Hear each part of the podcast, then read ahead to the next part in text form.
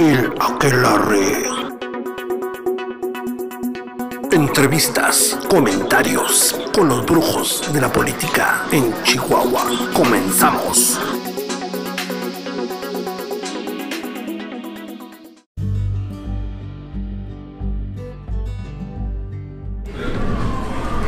¿Qué tal amigos? Muy buenos días. Sean todos bienvenidos a este proyecto periodístico que vamos a llamar a partir de este momento El Aquelarre. El Aquelarre se trata de un experimento de las voces, los eh, personajes y las personalidades más destacadas en este ramo periodístico. Hoy iniciamos este programa con la presencia de dos conocidos, muy conocidos y respetados periodistas de Chihuahua Capital. Uno de ellos, Ildefonso Vega Domínguez, es un pionero de la radiodifusión y también de la prensa escrita. Y el profesor Santana, ¿cuál es su nombre? Francisco. Jesús Francisco. Jesús Francisco, como el santo, el santo papa. Así es. Pero ¿sabe cómo se apellida el santo papa? A ver, suéltalo. No, no, no, usted me debe decir cómo se apellida. Es argentino, lo que dice es que es argentino. Porque, y Fernando Guevara Ramos, Anda, pensé que te habías olvidado de mí. No, no, no, es que estaba viendo si Fernando estaba a la altura. Fernando Guevara Ramos de Santoscoy, hoy ejercitas un, un, este, un proyecto nuevo, este Aquelarre. ¿Por qué, Fernando? Oye, no, pues yo estoy impresionado porque aquí estoy con una, en esta aquelarre con unos brujos mayores que mucho, mucho les tengo que aprender y les he aprendido mucho, de mucho respeto.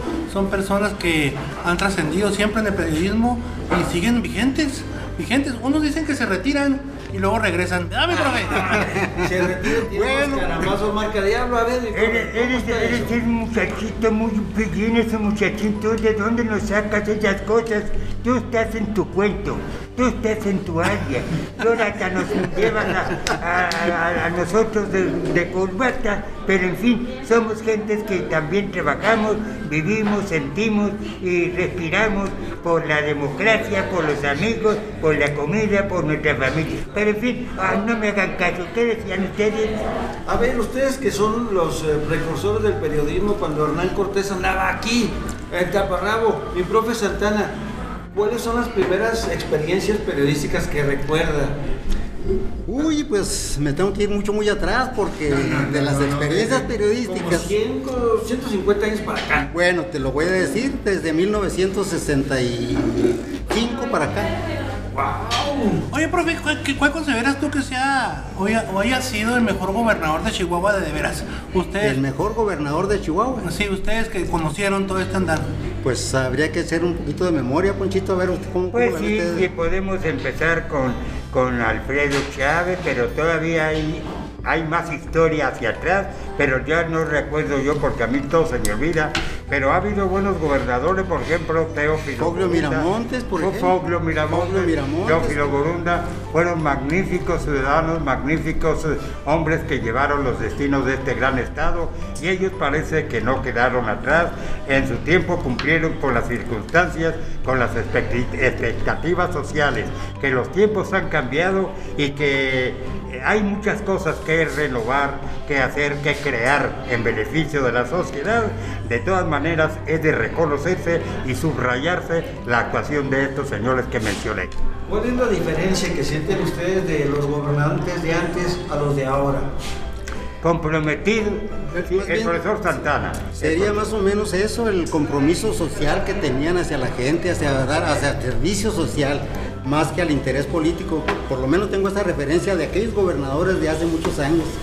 De alguna manera eran políticos, pero no dejaban de lado el servicio social, el, el beneficio a la comunidad. Yo Y se agregaré, ponían la, la camiseta, mi conchito. Se ponían la camiseta, esa es la desde luego que sí, ante todo los identificaba una, una sensibilidad muy especial de su momento, de su circunstancia, de su pueblo, y creo que ahora se visten más de perspectivas de otro tipo que no son muy nobles, por cierto, se visten de futurismo económico, de futurismo político y se olvidan del momento, el momento que deben vivirlo para crear, para producir, para orientar bien, parece que lo echan a, a la borda por ir viendo qué viene mañana.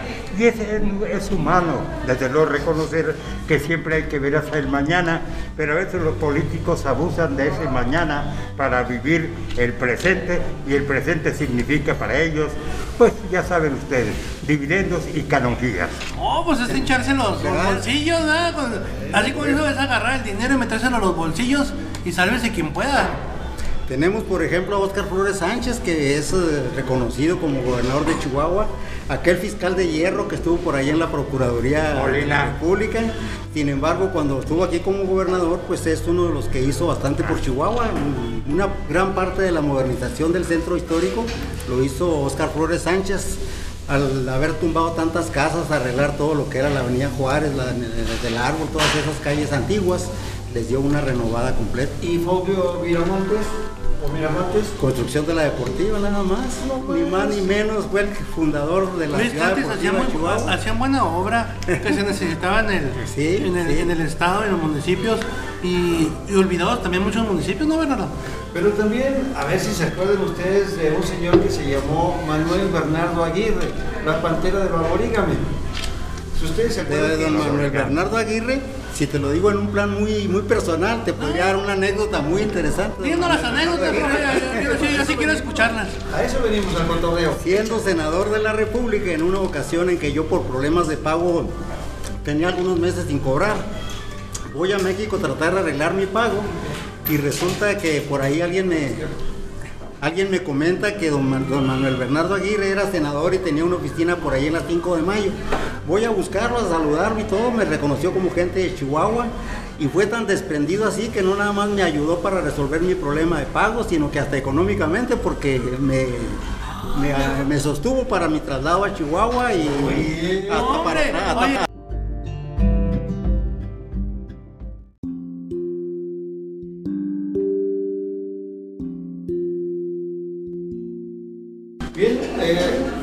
interesante revivir ese tipo de experiencias con Manuel Bernardo Aguirre, pero también hubo otros eh, bastante polémicos eh, gobernadores aquí en Chihuahua. ¿Qué me dicen de un Patricio Martínez García? Un. Ah, pues, Patricio Martínez, pues, Conchito, ¿qué opiniones le, le merece don Patricio? No lo traté yo mucho en lo personal ni periodísticamente, pero conozco toda la ascendencia de su familia, desde sus papás y su carrera como librero, como dueño de una editorial, de una librería. Y como político tengo cier- ciertas referencias, pero no, no muy a fondo para poder opinar respecto a su papel como gobernador del estado. pero el señor Vega sí lo conoció. Claro, y el Bueno, ardiente también. yo lo- yo lo- Francisco yo-. Yo lo ubico en, un sentido que venía mucho del sector eh, empresarial, porque él era destacado empresarial, era también desde luego un señor, eh, ¿cómo se podía decir?, distribuidor de medios, de los medios, tenía un negocio en la prensa, pero nadie creía en Patricio Martínez realmente, sin embargo mostró su carácter, mostró su nerviosismo por Chihuahua y quien creía que era simple un empresario como cualquier otro, resultó ser un magnífico gobernador porque parece que salió precisamente con su idea, llevaba en su alma, en su corazón, en sus bolsillos el deseo de hacer las cosas bien. Y Patricio fue el que usó la verdad, usó la palabra para señalar los, eh, los defectos, las inconsistencias del gobierno federal y defender mucho los intereses de la entidad. Antes se acostumbraba que el gobernador en turno, desde luego, se apegaba mucho o se disciplinaba a las políticas económicas y políticas del presidente en. Patricio Martínez parece que tomó ese guante, tomó esa, esa defensa y se mostró independiente, claridoso, como lo hace ahora otro gobernador, pero sin bases. El actual gobernador lo hace sin bases, lo hace más bien con el hígado. Y Patricio Martínez tengo entendido, hasta donde mis conocimientos me ayudar, que fue un convencido precisamente de cambiar la imagen de un gobernante en favor de la sociedad. Tan es así que hizo obras y se desenvolvió perfectamente. Esa es la impresión que tengo y que tenemos como periodistas, algunas gentes, no sé si podamos coincidir en el punto. Oigan, sí es cierto, ustedes que lo conocieron, que Patricio y Barrio eran bien cuates, eran panistas y los dos tomaban sus aripuses en la antigua paz, ¿es verdad? Of course, of course. Versiones corrieron y sí, nunca lo pude constatar, pero esas versiones corrían muy frecuentemente. E incluso se decía que el primer panista o priista eh, en, en- en la conclusión de colores fue Patricio Martínez. Él estaba de alta en el PAN y fue el candidato ganador del PRI, pero era muy loco, muy salvaje y le debemos la remodelación del primer cuadro de la ciudad. Pero pues todo. No, y el Palomar, el Palomar. El Palomar, pero quedó en familia, él mismo se autovendía, se auto- Y además acuérdate que canalizó porque por su casa olía muy feo a Popis y canalizó su casa para que no se, para, así que, es, así para que no volviera. Oye, no, cuántas cosas y ahora, ahora ya, ya no importa que seas este de cualquier partido, ya es un desorden. Exacto. ¿Qué, qué, qué opinión les merece eso de que cambian de partido, de chaqueta, hasta de sexo?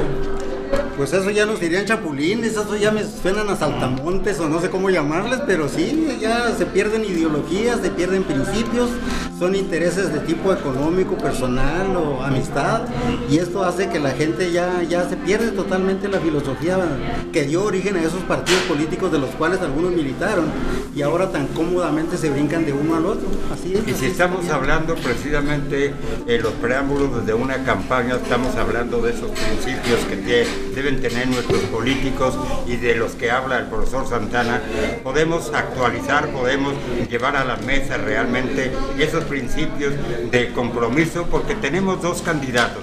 O habrá varios candidatos de Morena, del PAN, tenemos a Maru que la quiere, también tenemos a Graciela Ortiz, que es una magnífica política, una chihuahuense que ha hecho muy buen papel en su partido en México y ahora ya buscando la gubernatura. A mí me parece que Graciela Ortiz lleva un gran bagaje de oportunidad para hacer algo bueno por Chihuahua, porque es política, política en la extensión de la palabra, conocedora del medio, conocedora de los principios de su partido, que es el PRI, para hacer realmente algo. Por eso digo que puede haber una diferencia, desde luego, no sé si a- abismal o corta, entre un principio o una idea de un político y de otro. Yo creo mucho en la mujer, en Graciela Ortiz, y ojalá, ojalá pudiera seguir adelante, porque es eh, para mí, para mi perspectiva, para mi humilde punto de vista, la que tiene los elementos desde el punto de vista social más profundos en vista de, de lo que se avecina. Oiga, Ponchito, bueno, en base a su experiencia que tiene, ¿realmente usted cree que Graciela Ortiz tenga alguna posibilidad en estos tiempos actuales? En un partido prácticamente desaparecido, ya como está el PRI ahorita. Yo creo que es cuestión de momento de actualizar realmente. Siempre se pudiera eh, pensar eso y cuestionar que el solo hecho del partido, pero el partido, los partidos, el partido del, eh, del PRI tiene los principios, tiene la filosofía, tiene las bases. Es cuestión de sacarlos y actualizarlos. No es cuestión de que el PRI ya pasó, pasó y su historia, pero puede volver precisamente en base a su contenido, a sus méritos como partido y como institución pegada a la sociedad. Ahora hay partidos que son, mm, pues, que son, como dijese la palabra, que no hiriera tanto al partido, que no son sinceros, que no son francos, No son cuando hablan de progreso, de esto, como el Partido de Acción Nacional, y creo que es el momento en que se pueda dar una confrontación entre un partido presente que ha, fall- ha fallado, que no se le cree más que lo que es la, sus conveniencias, y otro que desde luego tiene historia y que puede volver por sus fueros y que tiene las intenciones, la experiencia y la historia para hacerlo.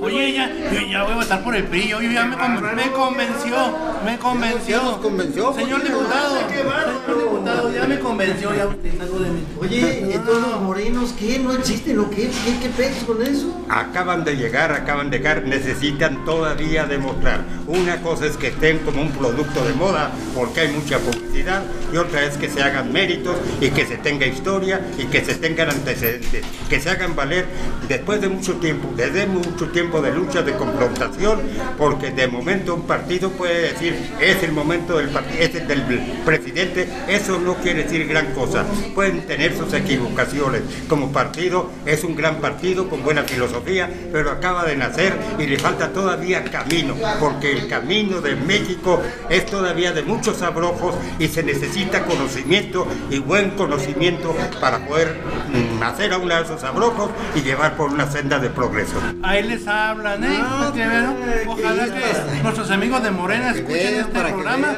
que sí, lo, que sí lo escuchan y lo vamos a hacer llegar porque No no le digan dónde vivo. no, ¿eh? no, no, realmente Oiga, Ponchito, ¿cuál sería desde su punto de vista la explicación para que Graciela Ortiz aceptara una candidatura en una situación tan desventajosa como se encuentra ahorita el partido?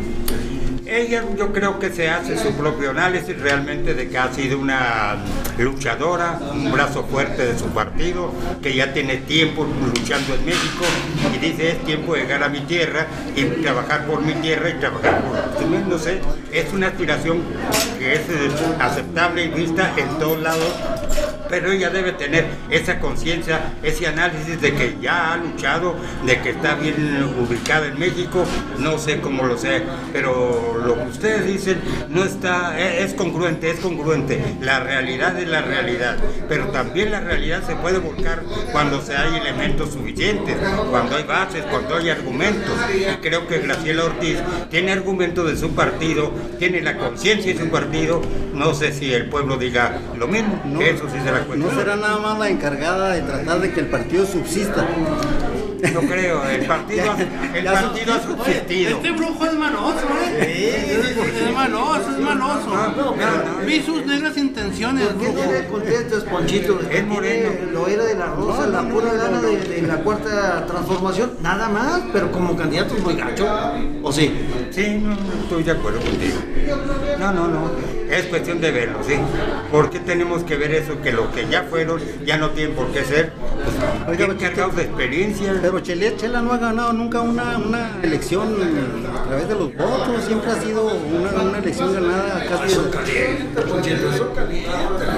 otorgada nada más por No representación. conozco mucho, no, me- no me especialicé en conocer a los morenos porque no les, no les tengo realmente, porque morenos es decir, el pre- es el, partido del presidente y eso no quiere decir que ya con eso los, todos los morenos. Les falta mucha cuerda, mucho camino que recorrer para hacer trabajo en favor de la sociedad. Eso sí. El trabajo a favor de ellos, claro que es muy evi- evidente. Fíjate que ahí concuerdo con usted porque ni, no tuvieron para los mismos candidatos, tuvieron que buscar candidatos reciclados de otros partidos para llegar a, a lo que es las candidaturas. Puro cartucho quemado. Ma- Marco El- Quesada, eh, bueno, Cruz Pérez Cuellar, que no fue candidato a gobernador, pero ya se fue para Juárez, y ese tipo de, de acciones, el del parque. El problema, el problema de ¿qué- qué Moreno, ustedes, el problema de Moreno ustedes lo saben, es un partido nuevo que no tiene las bases estructurales para tener perfiles eh, propios. Entonces, Oye, pero pueden meter a. En esta están metiendo a, a gente que no es muy deseable y, y- y pueden echar a perder ese movimiento. el Hasta el presidente se quiere salir. El objetivo ahorita ustedes saben cuál es el objetivo de Moreno en estos momentos. Ganar. ¿Cuál, cuál? A Pues ver, mantener, ver. mantener el poder porque la situación no está muy, muy fácil. Pero la lleva a que una dar. dictadura como están llevando las cosas. Ay, pudiera darse así, Oye, pero- ¿tú también eres de la Ochote o qué? Hombre, yo nomás quiero saber la versión de ustedes, porque ustedes son las personas que tienen más experiencia. ¿Hacia dónde va el rumbo del país? Yo creo que Morena tiene como reto muy importante la formación de cuadros mm, de, políticos que lo tiene todavía y tiene tiempo para hacerlo con miras al 24. Desgraciadamente en esta elección de intermedia del 21 no se da esa posibilidad, entonces tuvo que hacer mano, echar mano de candidatos externos, de un Marco Quesada, ex eh, militante del PRI, de un Pérez Cuellar, que ese chapulín anduvo en Movimiento Ciudadano, anduvo en, en el Anduvo en el PAN, anduvo en todos los partidos, de una Guadalupe Pérez en, en Cuauhtémoc, que siendo priista la acaban de nombrar la representante de Morena para la candidatura a la presidencia municipal. Yo hablo Entonces, como, pues, como eh, ciudadano, a mí no me gustaría tener eh, un candidato únicamente que porque suena, que porque es, es actual, está muy actualizado realmente, y mis intereses, mi, mi- mi de lo que yo quiero como gobernante, pues que más porque el solo hecho de que está en el poder, que es nuevo, me gustaría que hubiera alguien con más contenido, precisamente político y más experiencia, porque de por sí la situación es difícil, no es fácil eh, trabajar por el bienestar, el bienestar de la sociedad, se necesita experiencia, necesita una dedicación y pues se me hace que tal vez los morenos sí, sí, sí son factibles, pero para para mañana, para pasado, no necesariamente tiene que ser ahora. Fuerza. Bien amigos, eh, yo creo que esta fue una probadita más de lo que el aquelarre que se produjo en esta ocasión en la Mami, la Fondita Express del centro de la calle Séptima y Morelos en la ciudad de Chihuahua. Esto es apenas una probadita para todos los partidos políticos, para los aspirantes, los candidatos, de gente como ustedes, valiosa por la experiencia, las vivencias y sobre todo la visión que tienen de las cosas para que vayan agarrando realmente lo que deben de tomar en bien de la sociedad. Gracias, Bernardo. Yo no me le digo al profe Santana que aquí nadie se retira y queda reactivado agradeciendo a, nuestro amigo Fernando Guevara la oportunidad. Me, permiten preguntar algo de tipo político muy profundo. Díganos. ¿Y quién va a pagar los cafés? ¡Ah! El profe Santana. Estamos festejando, estamos festejando su regreso a los medios que anunció hace dos meses que se iba y ya no se fue. Es renacimiento. es como el Fénix. El Fénix, el ave Fénix. El Fénix Santana, el brujo mayor. Pero lo vamos a ver en el PRD, en el, y en el PUC, en todos. El PSUM. No, nomás no vaya a chaquetear y cambiar de sexo porque entonces ya no lo vamos a invitar. Eso no será Gracias, Bernardo. Gracias, Muchas gracias, Bernardo, por la oportunidad a ti, Bernardo. Ojalá y esta experiencia la repitamos más adelante. Cada viernes, cada viernes. Cada vez que ustedes digan, estamos puestos. Está bien. El programa es de ustedes. Estaremos Cada de viernes, acuerdo. Toda la gente va a estar al pendiente de la, eh, de la aquelarre. Le pusimos así porque este par de brujitos son algo serio. Estaremos Algo serio. un poquito improvisados, pero aquí estaremos, ahora. Gracias.